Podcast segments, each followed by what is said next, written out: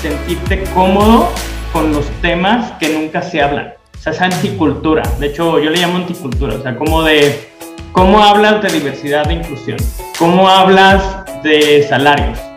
Cómo hablas de salidas. Que nos dimos cuenta que tenemos una dependencia enorme a lo físico.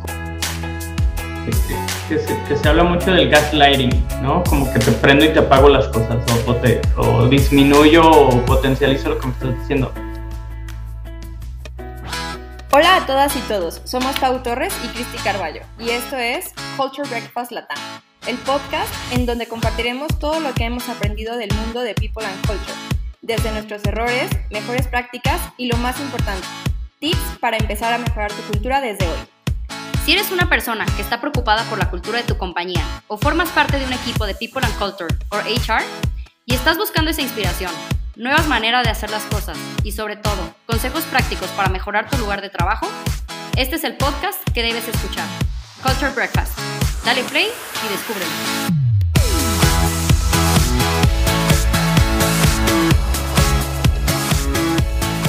Hola, ¿cómo estás? Juan Manuel Sotelo alias Ponchis. Hola, qué gusto. Muy bien. ¿Y ustedes, Pau? Cristi, ¿cómo les va? Bien, bienvenido a este podcast, súper emocionadas de tenerte por acá. No, yo más que emocionado de poder compartir con ustedes y sobre todo aprender de ustedes, porque ah, con solo venir a, aquí al, al podcast ya estoy aprendiendo. Gracias por, por eso, Ponchis. Y bueno, pues la verdad es que sí, en serio estamos muy felices y muy agradecidas de tenerte por acá, de que hayas aceptado esta charla. Hoy queremos platicar contigo acerca de temas que probablemente muchas personas no sepan de ti y es un poco tu trayectoria de, de, cómo llegaste al equipo de People y Cultura en un startup em, y de ahí por qué decidiste seguir esa carrera. Entonces nos encantaría escuchar un poco de tu historia y que nos des contexto, ¿cómo ves? Claro, pues les platico, yo soy un ingeniero en computación que ahora se dedica a hacer temas de people o como le llamamos recursos humanos, capital humano, como ustedes quieran llamarle, porque en realidad yo hace muchos años me di cuenta que mi pasión es generar capacidad de la gente. Eh, he trabajado en los últimos 15 años en empresas de tecnología y sobre todo en startups y lo que más he disfrutado es ver cómo la gente puede generar cosas mientras tú las apoyes o creas en ellas o les des el contexto correcto para crear. Entonces, eh, de ahí ha, sido mucha mi, mi, aventura de estar en temas de people. Oye, Ponchis, y este gusto por ayudar a la gente a dar las herramientas para que tengan ese potencial allá afuera, ¿nació eh, cuando ya estabas en esta startup a la que llegaste o desde antes fue como un, mm, esto me late? De hecho, más bien son de esas como que la gente que te conoce te va diciendo, tú te deberías de dedicar a cosas de recursos humanos. Y yo siempre decía, no, lo mío es la tecnología. Por ejemplo, yo durante mucho tiempo me mentí a mí mismo decir que yo era programador y no, nunca programé bien. Después fue de, no, tú deberías ser un product manager o un project manager, este, porque sabes llevar a la gente. Y yo, sí, no, a mí me encanta crear tecnología. Sí, me gusta, pero en realidad disfruto más estar con la gente. Entonces, fue el aceptar esa vocación que a lo mejor ya mostraba y dejarme ir y dar el salto de fe y, entrar. Qué cool, suena súper interesante que justo de una ingeniería en donde es una carrera súper numérica, ¿no? De, de, de, mucho, digamos, proceso, llegues a casi el polo opuesto, ¿no? En donde se tiene que gestionar algo que no, no siempre está en una caja, ¿no? No siempre tiene un sí, un no, no es blanco o negro. Entonces, gracias por compartir eso. Eh, seguro hay mucha gente por allá afuera que tiene la misma historia y por eso nos, nos gusta esta pregunta. Y ahí, eh, digo, seguramente este tema no lo hemos platicado, pero bueno, pasó un suceso muy importante, ¿no? En todas nuestras vidas, que es la famosa pandemia. Entonces, eh, sabemos que tú al final viviste muy, pues muy de cara a todo este proceso en la compañía en la que estuviste y pues que también cosas a nivel cultura, incluso tal vez ya se veían mostrando, ¿no? Y la pandemia puede ser que o lo exponenció, ¿no? O lo agravó, o incluso lo hizo más evidente, ¿no? Entonces, y, y, justo la, la, intención también de invitarte es que nos cuentes como que todo ese proceso, ¿no? Pandemia, post pandemia y cómo al final la cultura fue evolucionando. Entonces, eh, me interesaría platicaras, ¿no? y, y, entrando a este, a este tema, ¿qué cosas tú antes de la pandemia ya veías como muy latentes, tal vez en la organización, ¿no? O a nivel uh -huh. cultura o con la gente, y creo que en este entonces ya estabas tú ya en el área de, en el área de people. Sí, de hecho, parte de también de volcarme y dar el salto de fe a, temas de people es porque yo veía un tema de la cultura organizacional siempre está para, para hacerte funcional, pero también tiene esta doble cara donde si no, si no la llevas bien o no, o, o no la interpretas o le das la interpretación correcta, termina siendo un arma de doble filo, ¿no? Y, y, y se, se te, te, la, te la voltea, ¿no?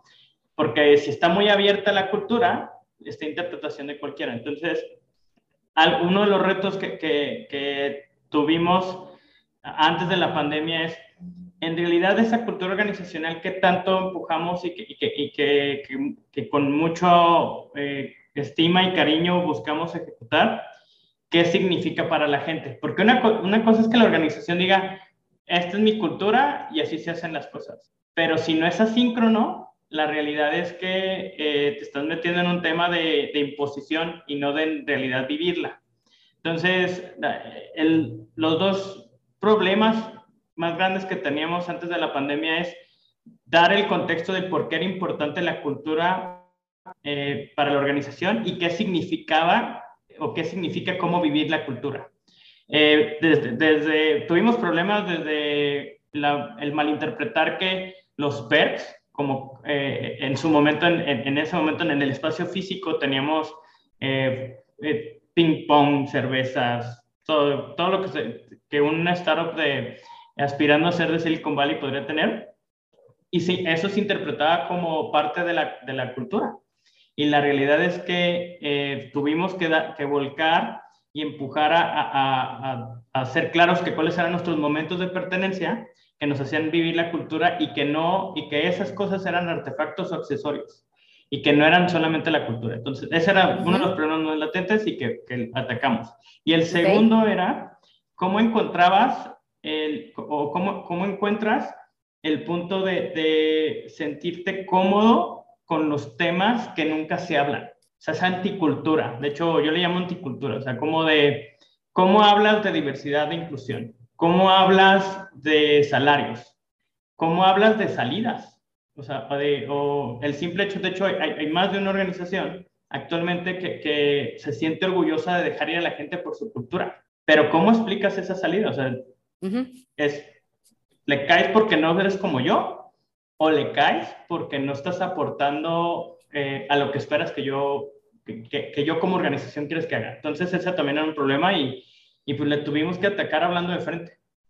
Eh, y sobre todo, hablando con, con los, con, con, las personas que crearon esa, esa cultura, ¿no? Por ejemplo, eh, en, en en, en donde yo trabajo, fue tener conversaciones muy profundas e importantes y, y, y, y, que, y que duelan y que dolieran, eh, con, con, Nadal, con el fundador con, y con todas las personas que estamos involucrados en el equipo de People y los managers, porque en realidad, eh, si solamente se lo dejamos a una persona, a un equipo, que usualmente uh -huh. se, se, apuesta a dejárselo a People, la realidad es que el ejercicio no iba a funcionar, ¿no? Entonces fue el, el hablar de por qué esto es importante y empezarlo a bajar, ¿no? Y, y del primer problema, la realidad fue también el, el, el ser francos con la gente. O sea, esto no es cultura y la, cultura se vive a través de esto. Entonces tuvimos que ser muy, muy claros en nuestros momentos de pertenencia. Sí, y, creo que es como enfrentar esos temas que nadie habla, pero es el famoso el elefante que está en la sala.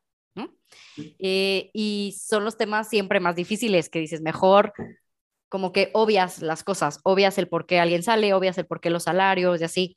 Y digo, tú hablas mucho de cultura y creo que valdrá la pena que, que nos compartes para ti pues esa definición de cultura para ti que es que oye, pues no, sabemos que no es cultura la cerveza en el refrigerador ni el tobogán en la oficina, pero para ti, ¿qué sí es la cultura? Para mí, y esto es eh, también como ahora profesional de recursos humanos de, de, prueba y error, para mí la definición de cultura es lo que la gente hace o no hace mientras estás ahí y que, y de hecho, a mí me encanta usar la analogía de eh, recursos humanos o la función de people es, un, es ser administrativo y tener reglamentos.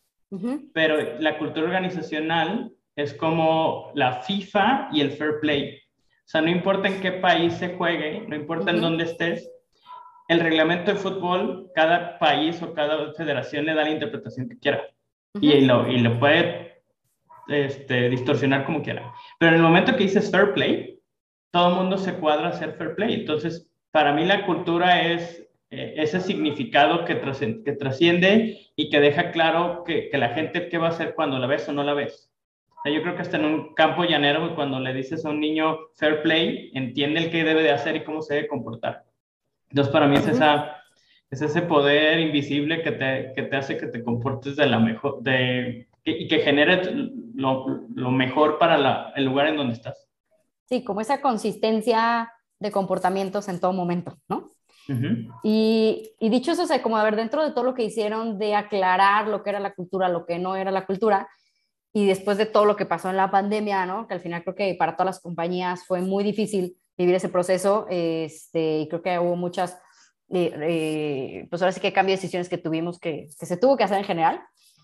¿Ustedes también cómo enfrentaron eso y qué viste después, no? O sea, ¿qué, qué fue lo que para ustedes fue ese reto de recuperar, no sé si la cultura, si se puede llamar así, y poderle regresar la moral al equipo y esos retos que te has tocado enfrentar después de la pandemia y también que pues el mundo ya es remoto, ¿no? Este, ya no fue un back to the office, sino ya somos remotos.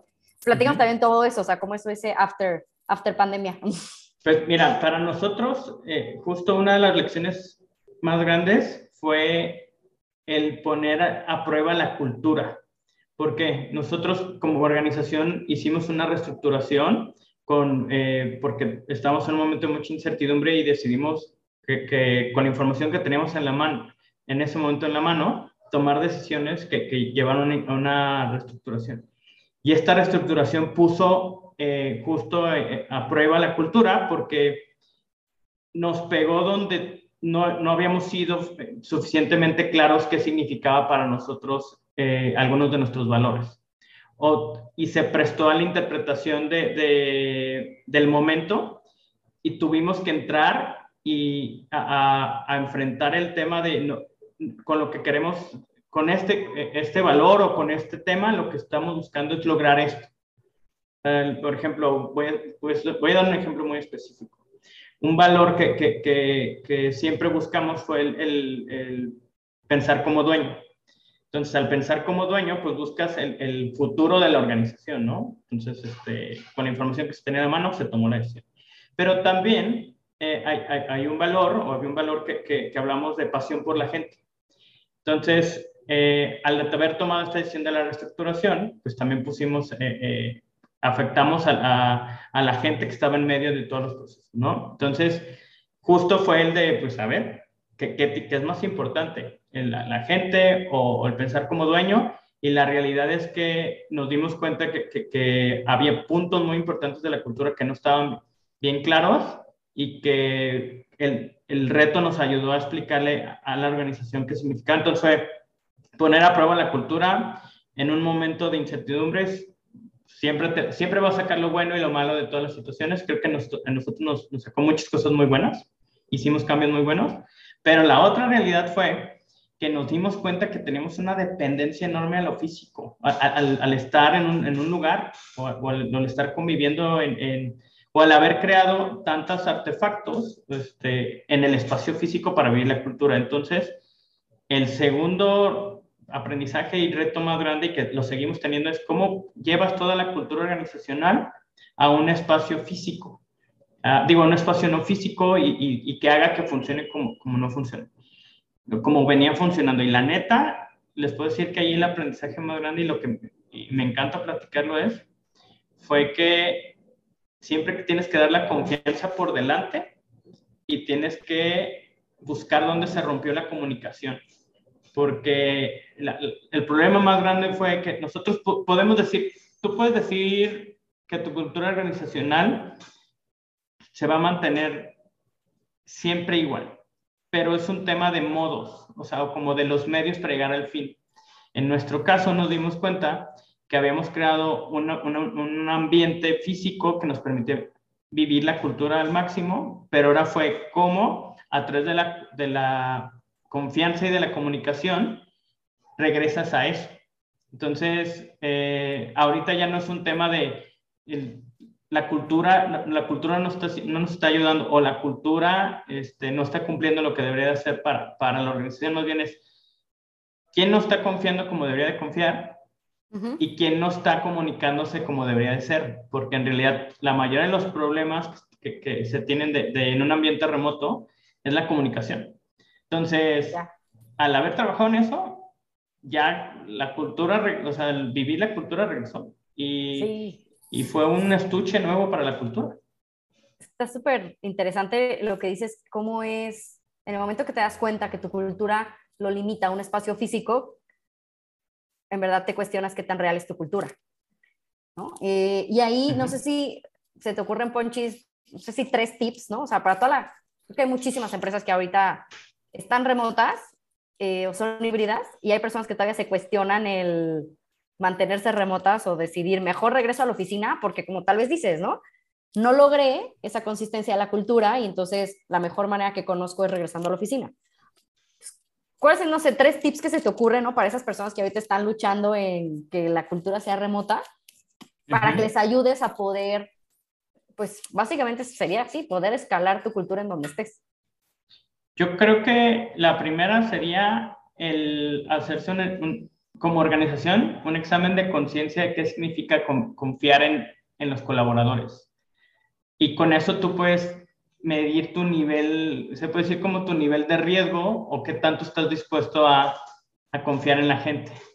Si es muy bajo, la realidad no tiene sentido seguir empujando porque ya es un tema de, o sea, como del core de la organización, ¿no? Y no, no, es muy fácil eh, darle la vuelta a eso. Eh, pero lo mejor es un examen de conciencia de, qué, qué tanto confían en, en, sus colaboradores. Lo segundo sería, si en realidad quieren confiar, eh, que, que, puedan trabajar bajo, bajo un esquema de objetivos. Creo que también hay muchas organizaciones que no confían aún en el trabajar por objetivos. Eh, si están dispuestos a, después de, haber hecho este examen de conciencia, el trabajar por objetivos. Y la tercera, invertirle tiempo al management, o, sea, o al liderazgo. O sea, es, preparar a los líderes o a estos middle managers, sobre todo los middle managers, a que puedan entender el, el, cómo agregar valor eh, a la gente y también que, que, de hecho la cultura se vive a través de, de, de esos líderes, porque todo esto es un tema de, liderazgo por influencia o por ejemplo. Entonces serían esos, esos serían los tres tips. Gracias por esos tips, Ponchis. Son súper útiles que, sean tan claros. Y justo ahorita decías que la comunicación pues es, es base de todo, ¿no? Pero de repente en post pandemia o ya en una cultura remota, también se puede dar por entendido que entonces, como estás detrás de una computadora, pues estás todo el día conectado, que entonces me puedes responder o me debes de responder a la hora que sea, ¿no? Entonces como que estos horarios de repente que en oficina o en, el espacio físico podías dar por terminado porque cerrar la computadora literal y a veces no te la llevabas o etc. Hoy en día, em, me, me, encantaría que nos dijeras cuáles son esos puntos que consideras importantes y básicos para que exista una cultura eh, saludable inclusive cuando las personas no están en un espacio físico, ¿no? Sí, creo que ahí, eh, como les platicaba, es dar la confianza eh, por delante. O sea, creo que eh, actualmente tú ya no puedes apagar y prender la, la confianza en un colaborador. Tú, tú tienes que, que, darla, entregarla y asegurarte que, que, que que ese depósito de confianza, de hecho, como Stephen Covey maneja el concepto del banco de la confianza, de hecho, en este, justo en estos momentos se vive más ese depósito de confianza que tú le, das a los colaboradores. Entonces, de cajón, en cada colaborador que llegue, darle ese, depósito de confianza y hacerle saber a, ese colaborador que en realidad es muy importante para ti lo que le, acabas de dar, porque va a ser clave para, para su desarrollo y sobre todo para que esté trabajando. Eh, ese es, creo que es el, el primero. El segundo es, vivimos también un tiempo donde la empatía se queda por encima. O sea, empatía a veces creemos que es, ah, está triste, que vaya y se triste un rato. O si este, este tema le molesta, ay, ok, pues, ok, te entendemos. Pero que es un tema de empatía de, necesito entender su contexto, o sea, dónde trabaja, tiene familia, tiene el espacio adecuado para trabajar desde ahí. Y también sobre eso empezar a exigir, ¿no? O sea, ya también, eh, y, y, a lo mejor tú como organización, dentro de lo que se pueda, ayudarle a que tenga el espacio propicio para trabajar, ¿no? Pero Sí, este, a, mí me ha tocado mucho con estos dos puntos el, lidiar con personas que dicen, es que confío mucho en él, pero, pero no puede trabajar. ¿Y por qué no puede trabajar? Ah, es que resulta que hay un departamento de 64 metros cuadrados con otros 8 personas. ¿No? Entonces, este, ah, ok. Pues hay que ser empáticos ahí o hay que decirle, oye, a lo mejor si necesitas un, un espacio diferente o este, si es posible, si hay un espacio en oficina, vente a la oficina, pero la realidad es eso, o sea, es un tema de, de, de empatía o, estar conscientes del, del contexto del, del, colaborador y de entregar la confianza. Ya. Oye, Ponchis, me suena mucho como al libro de Patrick Lencioni de Five Dysfunctions, no sé si, si lo, me imagino que ya lo leíste, pero habla bastante sobre la base, ¿no? De la confianza y como que sobre esa, si no existe lo demás, o sea, es un castillo de arena, ¿no? Se va a caer muy, muy, muy fácil. Me suena que, que, lo tomas como lo, el ingrediente más importante, pero aparte de, de, estos como intangibles, ¿no? Que se están trabajando, ¿qué otros tipos de programas eh, consideras que son importantes para que la cultura organizacional saludable pues tenga un seguimiento, ¿no? Por ejemplo, eh, hay normas, la NOM 035, ¿no? Que habla ya de ciertos rasgos que tienen que poner atención las empresas para que la gente cuide su salud mental, etcétera. Entonces, no sé si por ese lado tengan, tengas algún programa o consideres que es importante que las personas em, ya se empiecen a fijar en ciertos programas que tienen que insertar hoy por hoy en la cultura para que sea una organización saludable. Sí, creo que ahí es eh, justo de los temas que, que, que se hablan o no se hablan en las organizaciones, el que cae como anillo de dedo es salud mental, ¿no? A veces obviamos que salud mental es solamente el, de que eh, creo que me estoy imaginando cosas o creo que o, me siento eh, me siento a un punto de enfermedad en mi trabajo, pero en el contexto del trabajo la salud mental es estar consciente de, de, de cómo yo como, como persona eh, me siento libre también de, de, hacer lo que me toca hacer, eh, también de, no estar preocupado o, de evitar preocupaciones o, o, dejar que mis preocupaciones personales no afecten mi trabajo. Y si, y si hay algo personal que me esté afectando, también encontrar la manera de cómo, cómo atacarlo. Entonces, nosotros como organización empezamos a hablar de salud mental desde el contexto de simplemente saber cómo, eh, cómo, estás considerando tu, tu tiempo dentro del trabajo en este esquema remoto. De hecho, nosotros creemos en, no creemos, no creemos en el work-life balance ni tampoco en la integración. Nosotros creemos en los límites, porque en realidad esto es un tema de límites. Tú tienes que poner un límite para decir, eh, de tal a tal hora necesito este espacio para respirar o meditar, ¿no? También a través de, plataformas de salud mental, nosotros trabajamos con Cuéntame, hemos podido encontrar e, esos espacios para, para, dar esos límites. Pero va más allá de eso, o sea, no solamente es necesito un tiempo para pensar en mí o para respirar o para meditar, es un tiempo para decir, necesito dedicarle N horas o N, minutos al día a comer con mi familia o a compartir, eh, hacer la tarea con, mis hijos. El concientizar al, colaborador que en realidad es un tema de, poner límites y que esos límites te van a permitir el, entender dónde estás tú en medio del caos del día a día y que este, salud mental es saber, saber que, que, te puedes preocupar no solamente del trabajo por otras cosas y también saber que lo puedes atender. Ya, entonces me, suena que más bien es un tema de, de, pues sí, políticas internas, reglamentos y seguirlas, ¿no? Un poco al pie de la letra para que entonces se eh, genere el ambiente propicio para tener una organización saludable, ¿no? Oye, Ponchis, también me, me quedó como una espinita de, de preguntarte, ¿Cómo hablando de confianza, diciendo que la confianza es algo como que es poco medible de repente? O sea, no sé si tienes un termómetro de confianza o, o, ¿qué, ¿qué, pasa, cómo detectan cuando algo va mal, este, cómo la gente o los líderes se pueden dar cuenta de que la confianza no se está dando de la manera en la que es sana, ¿no? Entonces, no sé si bien puedas contar un poco de eso. Sí, creo que ahorita también hay un concepto de que se, que se, habla mucho del gaslighting, ¿no? Como que te prendo y te apago las cosas, o, o te, o disminuyo o potencializo lo que me estás diciendo. Algo que se está viviendo actualmente en la confianza es que se, se está apagando, se está prendiendo. ¿Por qué? Porque a lo mejor o el líder o el manager está haciendo algo que hace que, que, que, que su equipo pierda confianza en esa persona o viceversa. Entonces, creo que no hay un indicador tal cual, pero aquí sí es un tema de qué no se está hablando, qué no se está diciendo, que está generando esa desconfianza.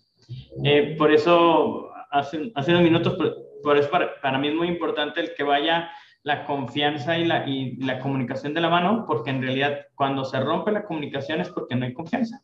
¿no? Mucho de, justo lo, lo, que mencionabas del modelo de Patrick Lencioni de los cinco disfunción, disfunciones de un equipo de trabajo, eh, la base es la confianza, lo siguiente es el conflicto, eh, pero el conflicto desde la perspectiva de hablar de las cosas que son importantes.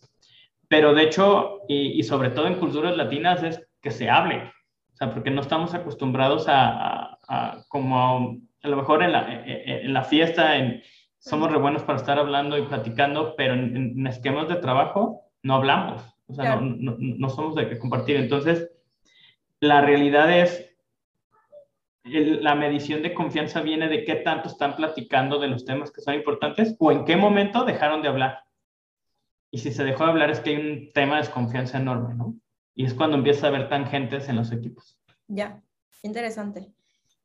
Oye, Ponchis, bueno, yo tienes miles de temas por hablar, entonces la verdad es que queremos exprimirte, pero eh, si no te vamos a volver a invitar también. Mm, dentro de lo que decías de cómo empezaron a trabajar la salud mental, creo que también es un tema pues muy nuevo tal vez para muchas organizaciones. Entonces, eh, tal vez ustedes que dicen, ya tengo un super programa o he hecho muchas cosas, no sé. Puede ser como estos tips básicos que le pudieras dar a la gente que, oye, para empezar, ¿no? algo muy, muy, muy, muy simple a nivel salud mental.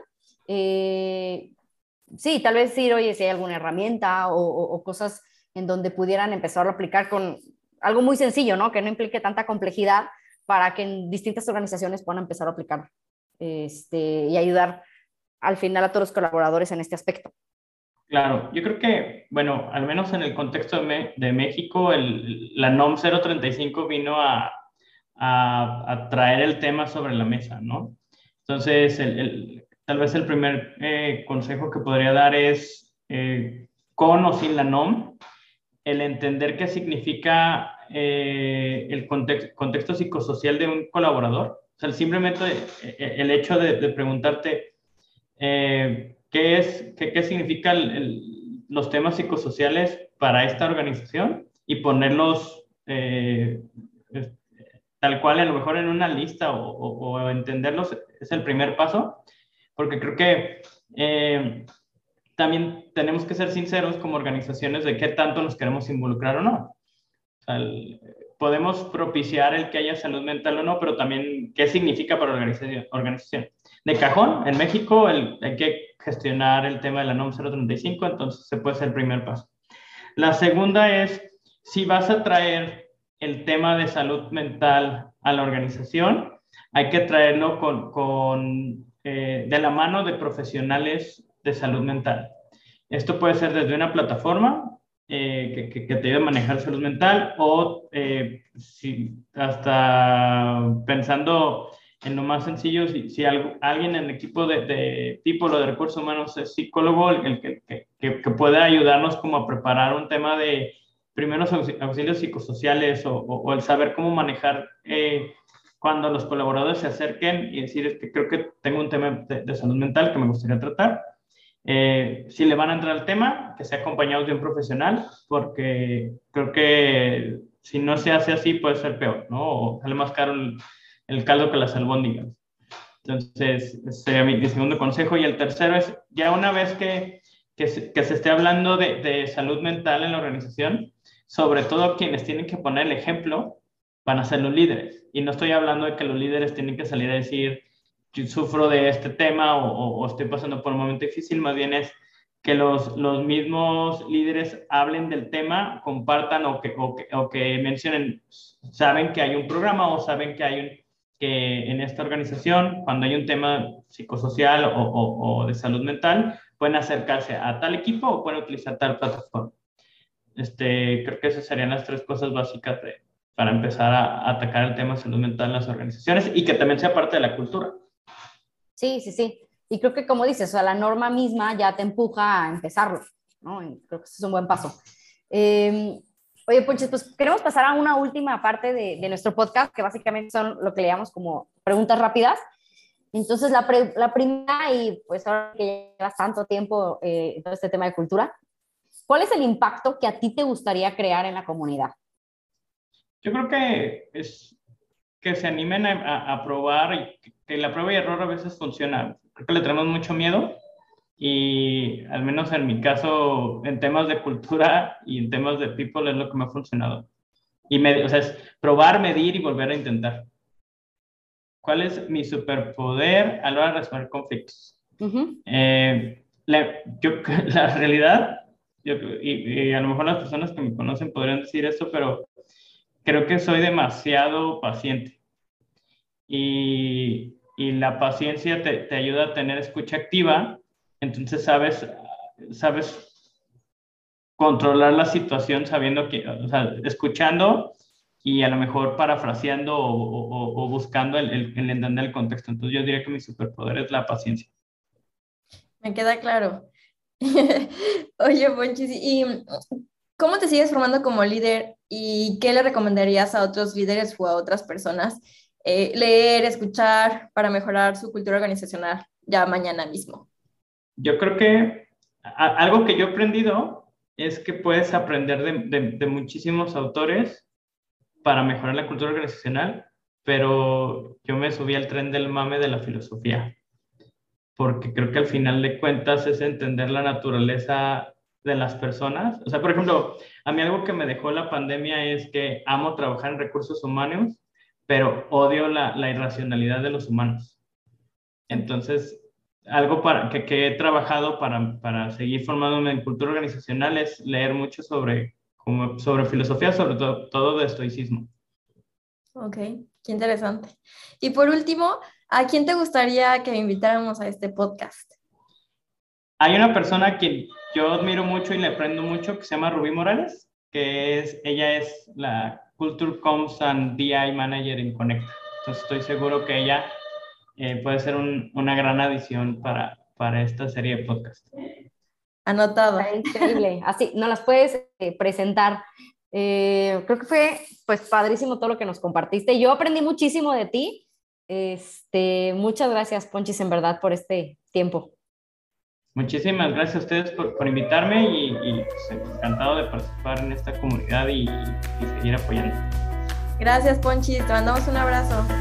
Cuídate. No, no